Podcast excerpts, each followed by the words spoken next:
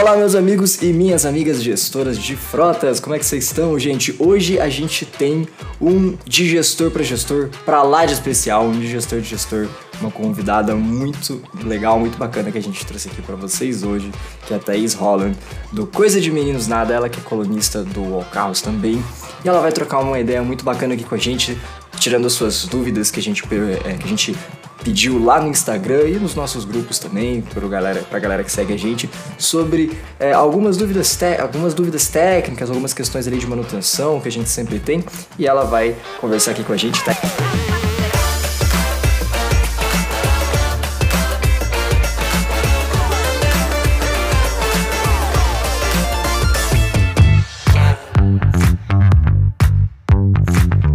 Thaís, seja muito bem-vinda. Muito obrigada, eu que agradeço o convite. É muito legal estar participando aqui com vocês. Thaís, conta pra gente é, sobre você, sobre a sua trajetória. Quem é Thaís Holland? Muito bem, essa é uma parte é, conturbada, né? É, eu sou formada em ciência da computação, ah, fiz uma legal. carreira longa nessa área, trabalhei durante quase 15 anos com redes de computadores. E num determinado momento eu estava bem cansada da minha área, estava procurando um hobby para desestressar e foi quando eu fui fazer o curso técnico no Senai. A ideia era aprender mecânica, que eu sempre gostei, sou apaixonada por carros desde criança e aprender mecânica, comprar um carro velho e mexer nele nas horas vagas. Só que, né, me apaixonei por aquilo tudo. O Senai foi um, um, uma reviravolta na minha vida. É, me, me encontrei totalmente lá. É, saí do meu emprego numa multinacional Fui fazer um estágio numa oficina e desde então eu nunca mais voltei para um escritório. Então, desde 2012 eu atuo na área de manutenção automotiva. Trabalhei em diversas oficinas, trabalhei por dois anos com restauração de carros antigos e depois é, eu transformei o blog, na verdade é mais antigo ainda. Como essa paixão já é antiga, né, por carros, no, quando eu fui no meu primeiro salão do automóvel em 2008, eu resolvi criar o blog porque eu fui sozinha para o salão do automóvel, me diverti horrores, mas saí de lá com uma sensaçãozinha de frustração porque em todo instante que eu parava para perguntar sobre os carros eu era solenemente ignorada. então eu cheguei em casa, resolvi criar o blog e escrever sobre carros, porque eu sabia que tendo que escrever sobre carros eu teria que obrigatoriamente aprender mais sobre eles. Então, o nome do blog Coisa de Meninos Nada veio dessa raivinha que eu fiquei no salão do automóvel. Hoje em dia ele não tem mais essa essa pegada brava, mas surgiu daí, né? E aí, em 2017, eu transformei o blog em empresa oficialmente. Hoje eu tenho uma MEI e resolvi me dedicar à, à produção de conteúdo. Então foi quando eu oficializei pesado mesmo o canal no YouTube e comecei a fazer os vídeos de maneira mais séria com as dicas de manutenção. Logo em seguida veio o convite para ser colunista do UOL. E agora é assim que a gente está, né? Fazendo conteúdo digital, fazendo os vídeos com as dicas, as matérias para o UOL e os workshops, as palestras, essa coisa toda. Tem também a participação do, do mecânico raiz, que aparece lá de vez em quando. Sim, o Marreta. o Marreta, ele, ele, o Marreta nasceu por causa do UOL, sabia? Ah, é? Foi. Porque no começo o público do UOL foi difícil de conquistar, sabe? Ah, Eles entendi. eram meio tinhosos, aí o Marreta veio por causa de uma piada e aí acabou ficando, né? O pessoal curtiu o Marreta, o Marreta hoje mora no coração das pessoas. Entendi.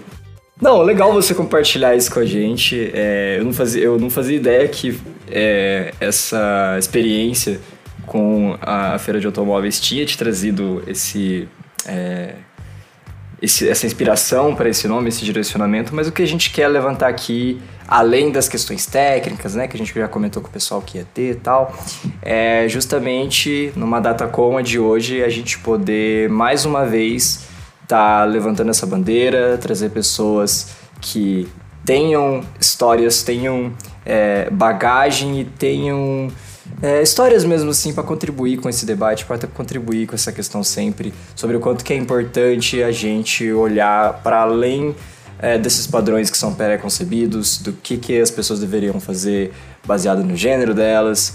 É, eu é. sei que tem né, outras, muitas outras questões além de gênero, mas hoje a gente quer dar uma atenção especial para isso e por isso a gente achou que seria muito importante ter você aqui com a gente, porque você mais do que ninguém vai é, compartilhar suas experiências conosco e mostrar que você manja muito desse assunto, trazer essa experiência maravilhosa pra gente.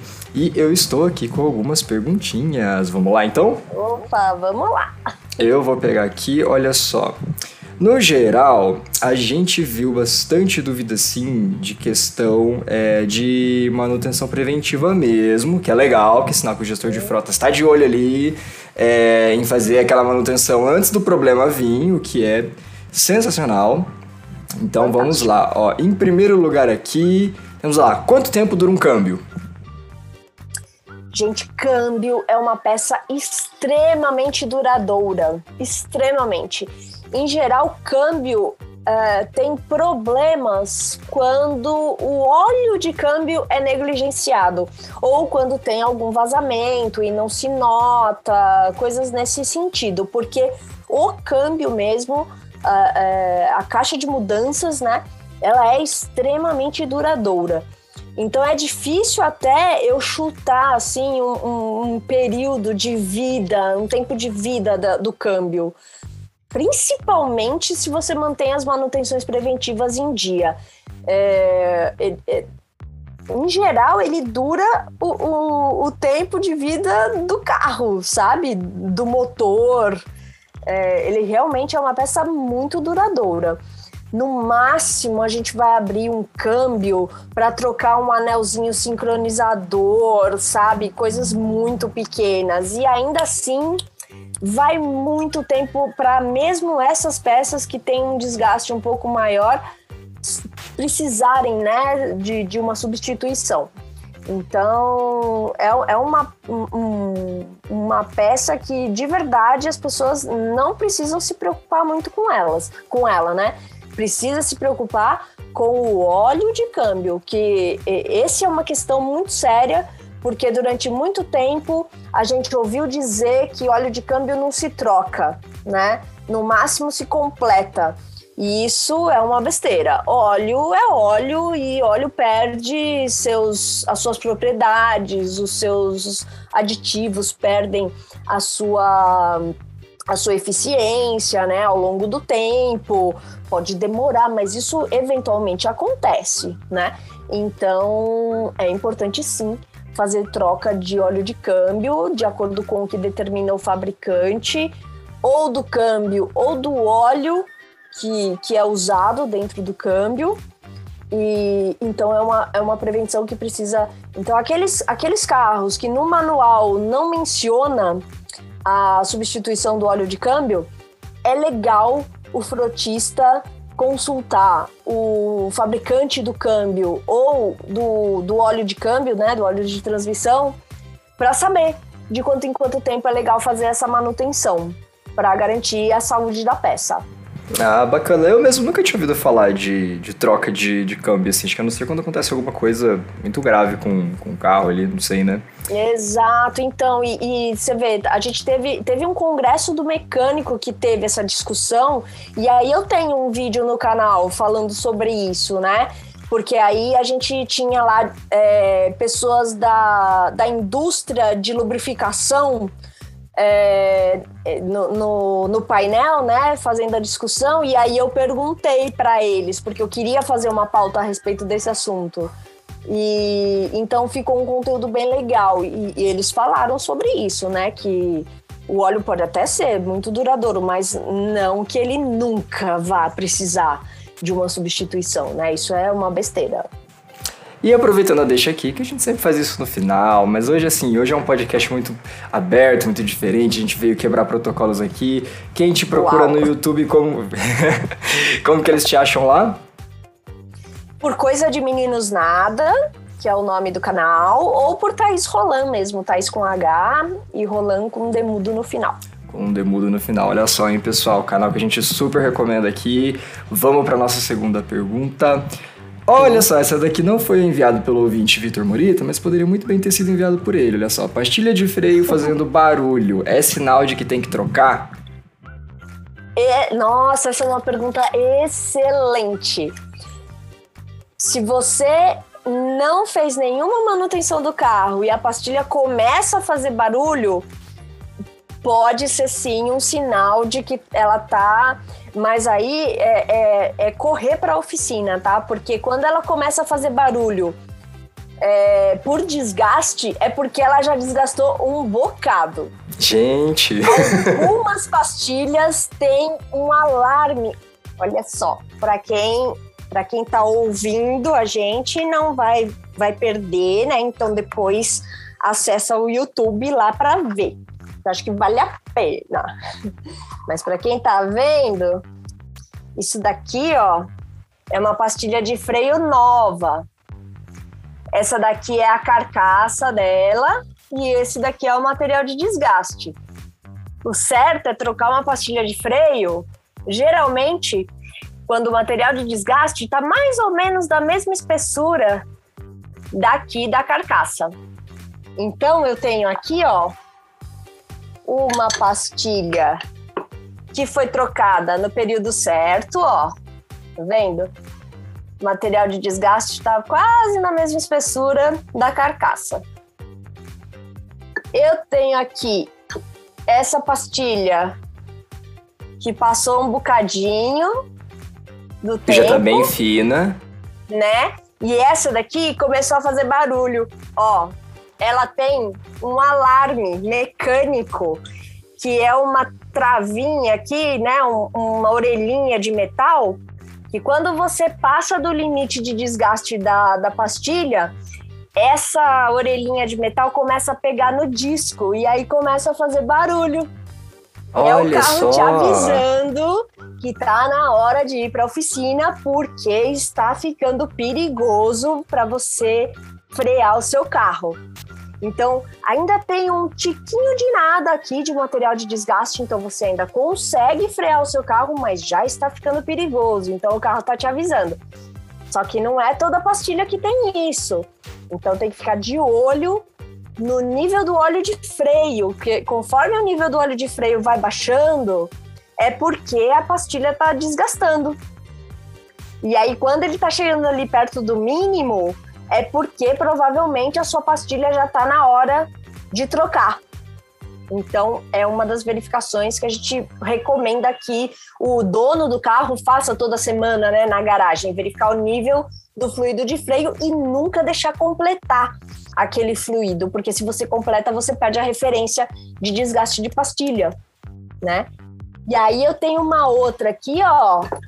Essa pastilha, ó, tá vendo? Ela também tinha o alarme mecânico, só que, ó, a pessoa não, não obedeceu o alarme e desgastou tanto, ó. Essa parte prateadinha aqui é o alarme que fundiu na carcaça. Nossa! Isso daqui, o que parou esse carro não foi mais o freio, foi a bunda de outro carro, foi um poste, foi um muro, enfim, acidente. Isso daqui causou um acidente. E aqui a pessoa já perdeu o disco de freio também. Né? Então, manutenção preventiva que foi para o saco virou uma manutenção corretiva que a gente sabe que é muito mais cara. É, a, gente, a gente, essa semana mesmo, a gente estava gravando um outro conteúdo aqui e essa foi uma frase que apareceu, na verdade que é muito recorrente, que é tratando de manutenção, né? Assim como a maioria das coisas na vida, mas tratando de manutenção é melhor é, precaver, prevenir do que remediar. Exatamente. Beleza, vamos aqui. Olha só, hein, pessoal, a gente não tinha combinado isso, viu? Pra você ver, quem sabe faz ao vivo. É, esse daqui também é muito legal e também é um clássico. Inclusive para quem é não é frutista, para quem tem um carro normal na garagem lá, mas olha só. Quais os check-ups mais importantes que devo fazer todos os anos? Gente, esse negócio de todo ano é, é muito complicado. É, tem gente que faz revisão só nas férias, né? Quando vai viajar.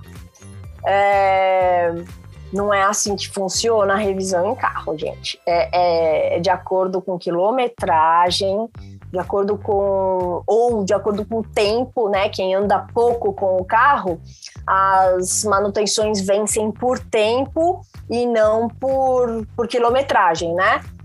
E é e e a gente tem uma, uma outra questão que, que são carros que enfrentam muito trânsito.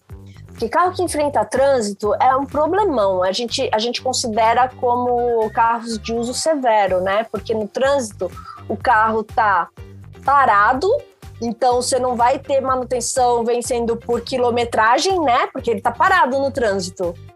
Você não vai ter manutenção vencendo por tempo, porque ele, você está usando o carro, né? E, e, o motor está em funcionamento. Então tem muito carro hoje vindo com informações no manual e até no painel é, por horas de motor, por horas ah, de só. uso de motor, que é o ideal. É, então essa é, a, é, a, é, o parâmetro, esse é o parâmetro mais ideal para o carro, horas de uso de motor. E aí você estimular, é, est, é, estimar né, as manutenções de acordo com horas de uso de motor.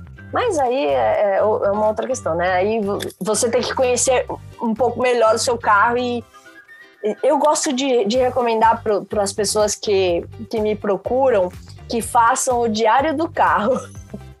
Porque pastilha, por exemplo, o manual pode dizer lá, ah, troca pastilha de tantos em tantos quilômetros. Mas se você usa pouco o freio e usa mais o freio motor, por exemplo, suas pastilhas vão durar mais. Se você é uma pessoa que usa muito freio, freia sempre em cima da lombada, freia com muita força, elas vão desgastar mais. Então é, é, é difícil, né? Às vezes você é um, é um, foge do, do parâmetro que está ali no manual. É complicado, né? Então essas coisas de, de revisão anual, pode ser que, sei lá, por causa da, da, época que você comprou teu carro, você vai ter que fazer duas revisões no ano, sabe? Uma no começo, uma no fim.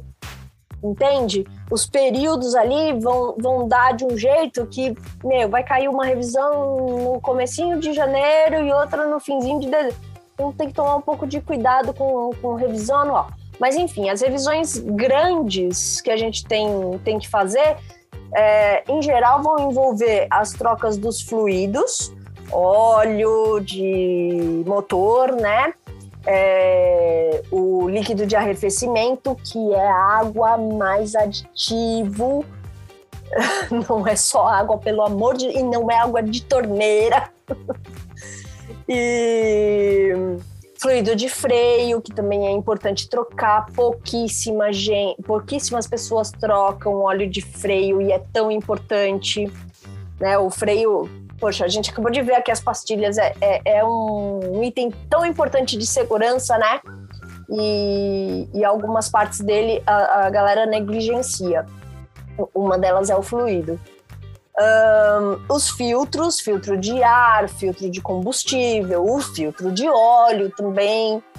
E para carros que têm ar-condicionado, o filtro de cabine.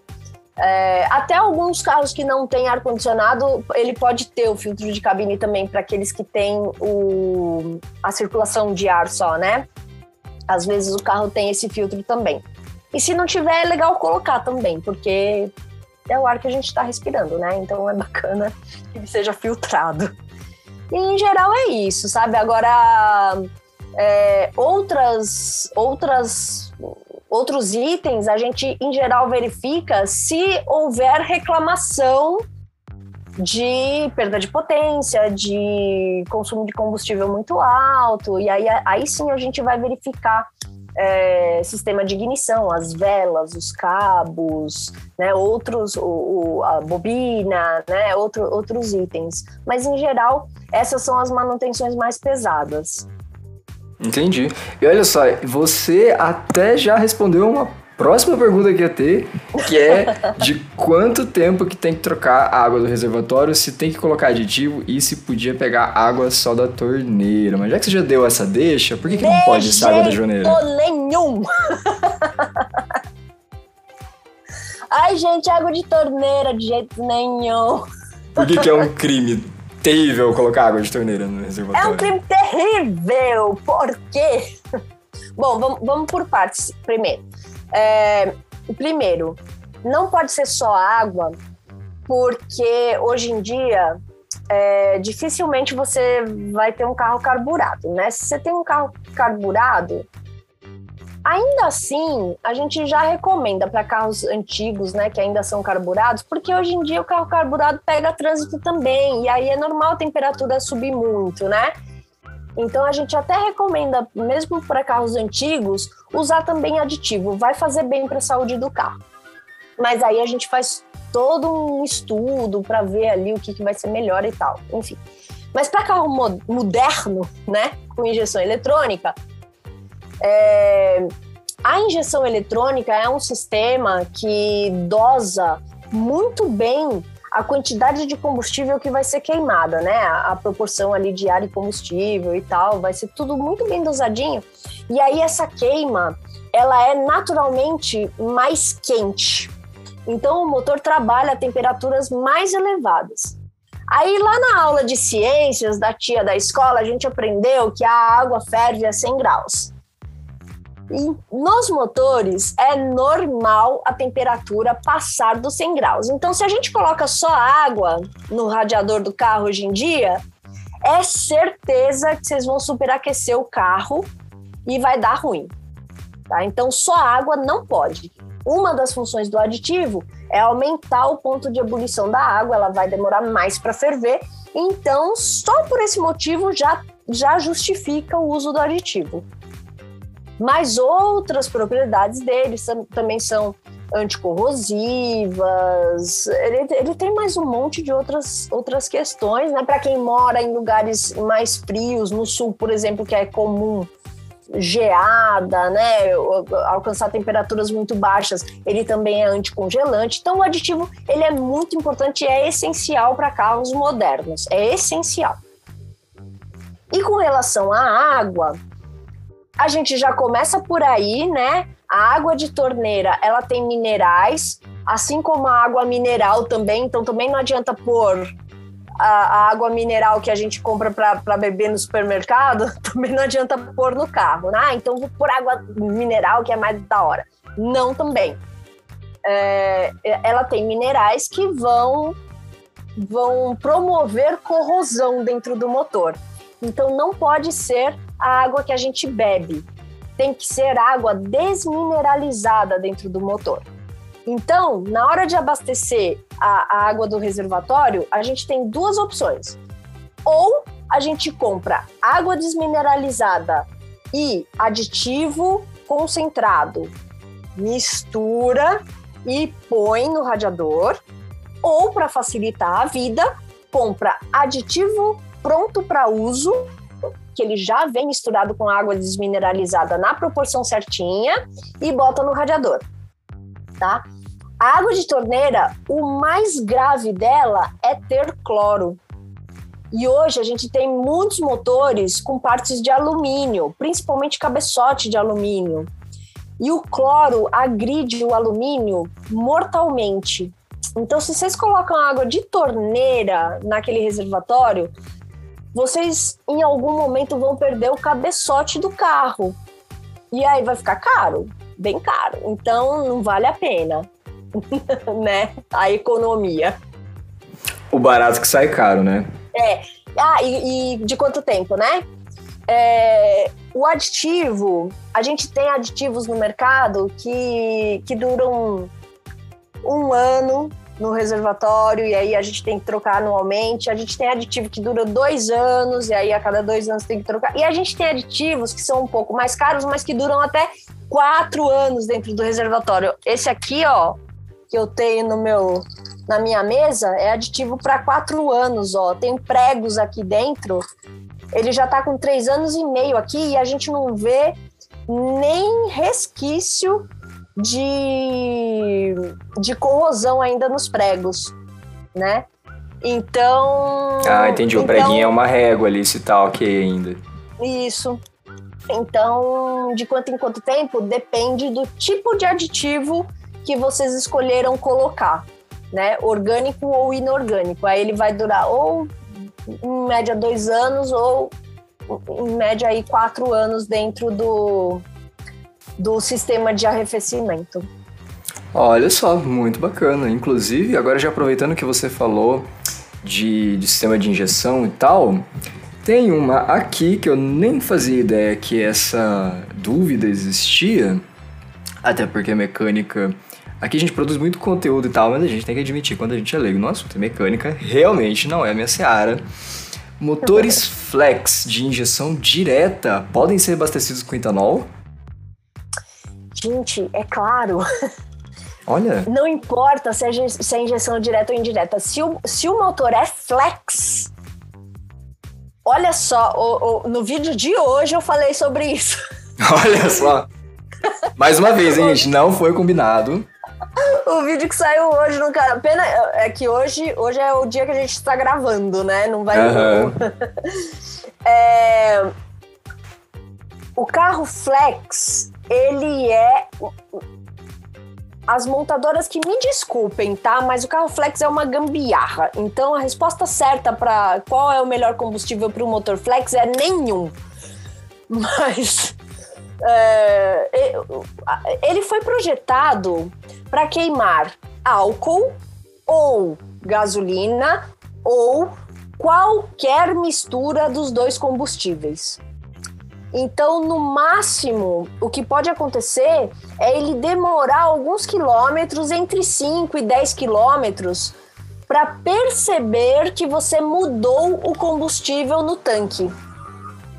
Então, se você estava usando álcool e resolveu, ah, vou, vou, vou abastecer com gasolina agora.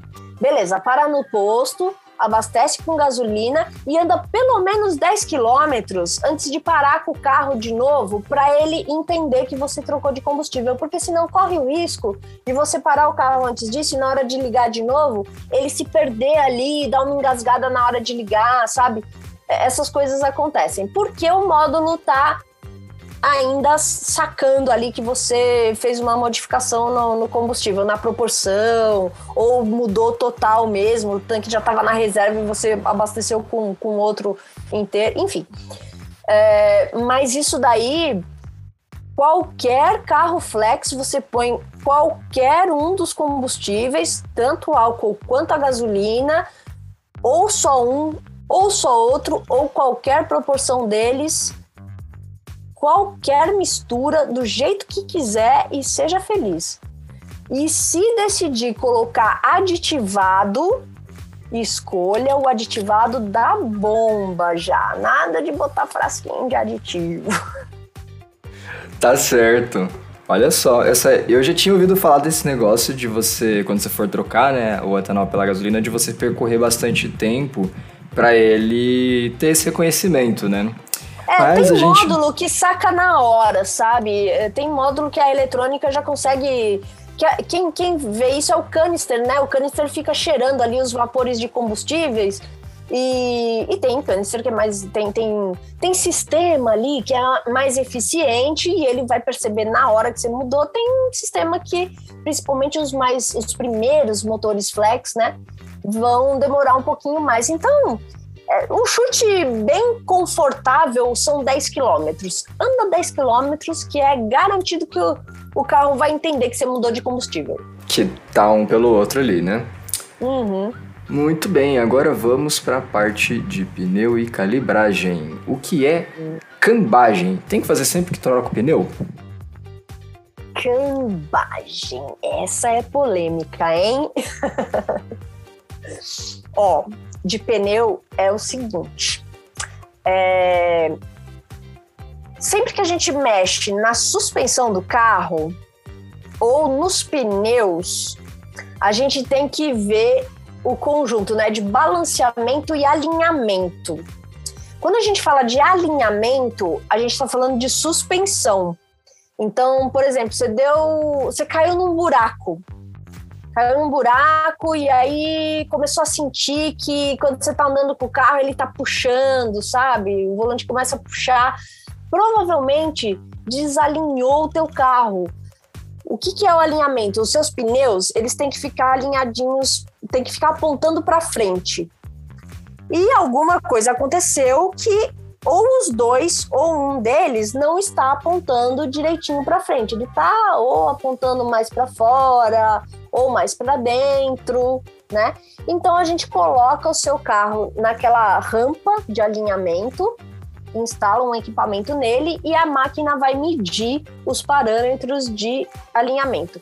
Esse do pneu apontando para frente é a convergência. A gente vai ver se o seu pneu está apontando para frente, se a convergência, se os pneus estão convergentes ou divergentes, né? Convergentes se eles estão apontando para dentro, divergentes se eles estão apontando para fora. A cambagem é a inclinação dos pneus, das rodas, né? Se você pegou aquela guia, você deu aquela porradona numa guia, mas com muita força, porque ó, a cambagem tem que ser uma pancada muito forte mesmo para tirá-la do lugar e empenou a bandeja de suspensão, sabe? Aí a roda, em vez dela estar tá retinha, ela entortou e ficou inclinada, sabe? A inclinação da roda saiu do lugar. E ela tá aí, tá apontando para frente ainda, mas ela tá inclinada no caso, né? Isso, ainda tá apontando para frente, ou pode ter saído também a convergência, né? Pode ter desalinhado tudo ali. Mas a cambagem é se a roda tá inclinada ou não. É, é tudo na rampa de alinhamento que a gente vai descobrir isso daí. Se a convergência está dentro dos parâmetros e se a cambagem está dentro dos parâmetros. O alinhamento é, desculpa, a convergência é muito simples da gente trazer de volta. Na barra de direção, a gente tem um parafuso ali que liga até as, uh, o, o cubo de roda, né? É, a gente tem um, um, parafuso ali que a gente, se a roda tá apontando para fora lá, a gente solta esse parafuso, ele vai levando a roda de volta no lugar e aponta para frente de novo. Se está apontando para dentro, a gente prende esse parafuso, ele vai trazendo até apontar para frente de novo. Suavão. A cambagem, a gente tem um monte de carros na frota do Brasil que tem cambagem fixa, ou seja, a gente não tem nenhum parafuso de regulagem da cambagem. Então, se a cambagem está fora, significa que alguma peça está com problema. Ou a bandeja empenou, ou quebrou, ou o amortecedor entortou. Alguma peça está danificada. E o certo é trocar essa peça. E aí o parâmetro de cambagem vai voltar para o lugar. Existe uma solução de contorno no mercado que as pessoas não gostam que eu chame de gambiarra, mas para mim é gambiarra, que é o ciborgue. É, o ciborgue é uma ferramenta hidráulica que você prende no cubo de roda e, e na torre do amortecedor e entorta o amortecedor até colocar a cambagem no lugar. Então, em vez de consertar a peça que está com problema, você está entortando outra peça, você está danificando outra, outro componente para dar uma sobrevida ali para o seu sistema, né? Eu considero isso muito perigoso e nunca topei fazer em lugar nenhum onde eu trabalhei. Não recomendo também e bom, sou contra. Sendo, Resumindo, assim, resumindo, sou contra. É, mas tem até alguns fabricantes de amortecedores que aceitam é, que, que os reparadores usem essa ferramenta para colocar cambagens no lugar até um grau e meio né, de, de, de diferença ali. Até um grau e meio eles dizem que os amortecedores suportam.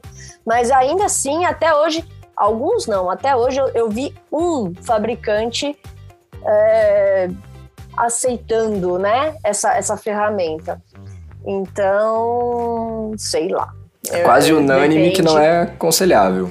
Né, depende então de quem vai lá, do, do, do dono do carro ou do dono da frota, escolher fazer ou não, né? Então essa, esse é que é o detalhe mais delicado da cambagem, né? Agora, é, fez um rodízio de pneus, para mim, o mais importante é que elas estejam balanceadas, que é botar o conjunto, né, roda e pneu naquela máquina de balanceamento que gira o, a roda e o pneu bem rapidinho e vai pesando ela e define onde a gente vai grudar aqueles pezinhos. Porque o que, que aquilo lá faz? Tudo que gira precisa ser balanceado para girar direitinho e não girar é, chacoalhando ali. Sambando, né? Chacoalhando. É, aqueles pezinhos é para isso que serve, para a roda girar certinho e garantir que o pneu vai ter um desgaste regular. E aí ele vai durar mais tempo. O rodízio de pneus também serve para isso.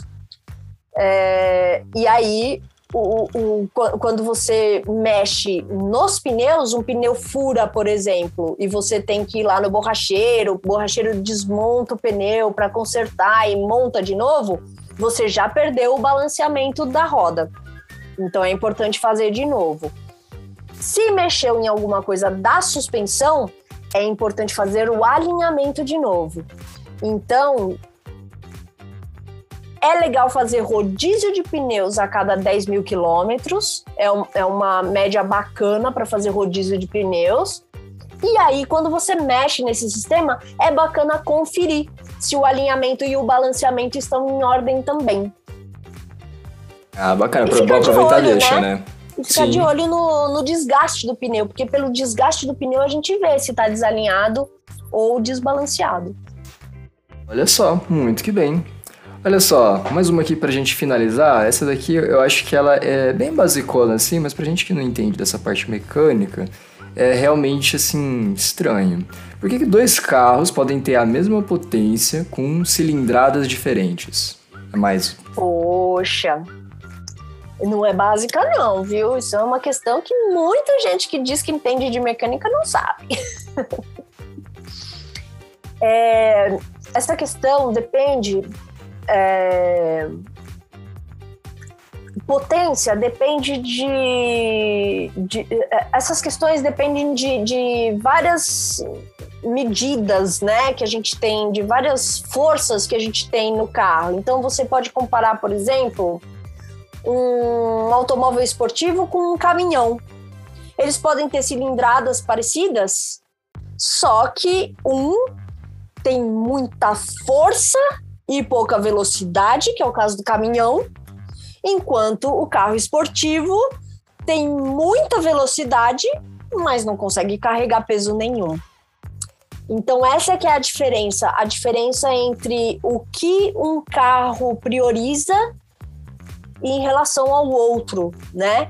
Se, se eu estou priorizando, eles podem ter a mesma cilindrada, mas um está priorizando potência enquanto o outro está priorizando torque. Entende? E daí essa diferença entre um daí e outro. Daí essa diferença, é. Ah, muito que bem. Eu já tinha ouvido falar desse, dessa diferença de torque e velocidade, mas eu não sabia que isso também tinha a ver com cilindradas, olha só. Ah, sim. Pessoal, a gente chegou aqui ao final da nossa listinha. Na verdade, a gente tinha mais coisa, só que assim, Ia ser um podcast de 10 horas, a gente ia ter que ficar aqui até ano que vem, ia ser muito duradouro. Então a gente pegou as mais recorrentes mesmo, e que tivessem mais a ver também com é, as frotas, né? Às vezes vem alguma pergunta outra ali mais sobre o uso individual do carro, mas como o nosso, nosso foco é sempre o frotista, a gente trouxe essas perguntas mais dentro do universo das frotas. Então muito obrigado para você que mandou a sua pergunta. Mas antes da gente acabar, antes da gente se despedir desse episódio que tá sendo assim um mar de coisa, muita, muita, muita coisa assim, que a Thaís simplesmente responde pra gente assim com muita naturalidade e, e, com o jeito que a gente vê assim de quem entende mesmo do assunto. Eu gostaria de saber de você, Thaís, o que, que você recomenda para pessoas, para mulheres que assim como você quiseram arrumar esse hobby, se apaixonam por temas como a, a mecânica, é, não só de carros usados, não só de restauração de carros usados, mas de qualquer um nicho que infelizmente ainda sofre muito estigma. Qual é o seu conselho para quem está ouvindo a gente? Primeiro, vai estudar porque é um desafio muito grande para ainda, né? É uma pena isso, mas é um desafio muito grande ainda para uma mulher entrar num, num, nicho de mercado que ainda é predominantemente masculino. Então a gente é muito testada o tempo inteiro e precisa se impor e a gente só faz isso mostrando que tem conhecimento. Então a primeira coisa importante é estudar e adquirir todo o conhecimento que puder a respeito daquilo que a gente está querendo fazer. É a primeira. Isso é essencial, na verdade, para qualquer profissão, né? Que a gente queira fazer. Não deveria ser só para mulheres também. Os homens também deviam se profissionalizar tão bem quanto as mulheres, com tanto comprometimento quanto as mulheres, porque gente, o que a gente vê de erros por aí, de mecânicos que já estão há muito tempo no mercado, né? E é por, por teimosia de não ir atrás de informação, né? A mulherada vai atrás porque é testada, né? Então a primeira, a primeira dica é essa: vai atrás de uma boa escola, de bons livros, né? E, e de boa informação, se especialize o máximo que conseguir e vai com tudo, vai de cabeça, porque quando a gente está determinada, não tem o que segure, sabe? Não tem barreira. Mas saibam que os empecilhos vão aparecer, não vai ser um mar de rosas, e na hora que ele aparecer, fala comigo, porque aí eu dou aquele empurrãozão, em vez de, de, de te desmotivarem, eu dou aquele empurrãozão. E por falar em falar com você, quem quiser encontrar você, quem quiser seguir o seu conteúdo, seus materiais, como a gente já falou antes, mas é igual eu falei, esse é um podcast assim que quebra padrões. Hoje a gente está aqui super aberto e quem tiver, quem quiser entrar em contato com você, conhecer o seu conteúdo, ele te encontra, ela te encontra por onde? Me encontra no YouTube, no canal do YouTube Coisa de Meninos Nada. Me encontra nas redes sociais, no Facebook também, por Coisa de Meninos Nada. No Instagram tá como Thaís FR. Thaís com H, F de faca, R de rato. E. Eu acho que é basicamente isso, né? Existe o blog ainda, né? O blog persiste lá, coisa de meninos nada também.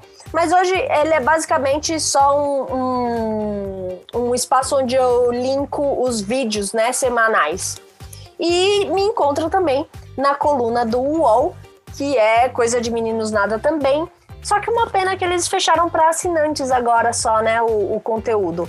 Mas é, é, o mesmo conteúdo que sai toda sexta-feira no meu canal, com a única diferença é que sai com um texto de apoio também. Então dá para seguir suave no canal e nas redes sociais, que aí eu sou super receptiva para as mensagens. Pode ser que eu demore um pouquinho para responder, porque eu tenho dois filhos e um cachorro para cuidar. Não é fácil, dois bebês e um cachorro, que é outro bebê. E então pode ser que eu, eu me enrole um pouquinho para responder, mas eu sempre respondo, viu, gente? De verdade. Então não tenham vergonha de falar comigo, pelo amor de Deus, eu sou simples que nem pão com manteiga. e eu, eu adoro receber as mensagens. principalmente quando vocês têm dúvida, porque eu amo receber as dúvidas e produzir conteúdo com o que vocês têm de dúvida. É o melhor conteúdo que eu produzo. Ai, que bom. A gente fica muito feliz de ter recebido você aqui, Thaís. Muito obrigado por ter aceitado participar do nosso podcast. A gente fica muito gratificado mesmo. A gente espera poder receber você em mais, em mais espaço aqui do Instituto Pará.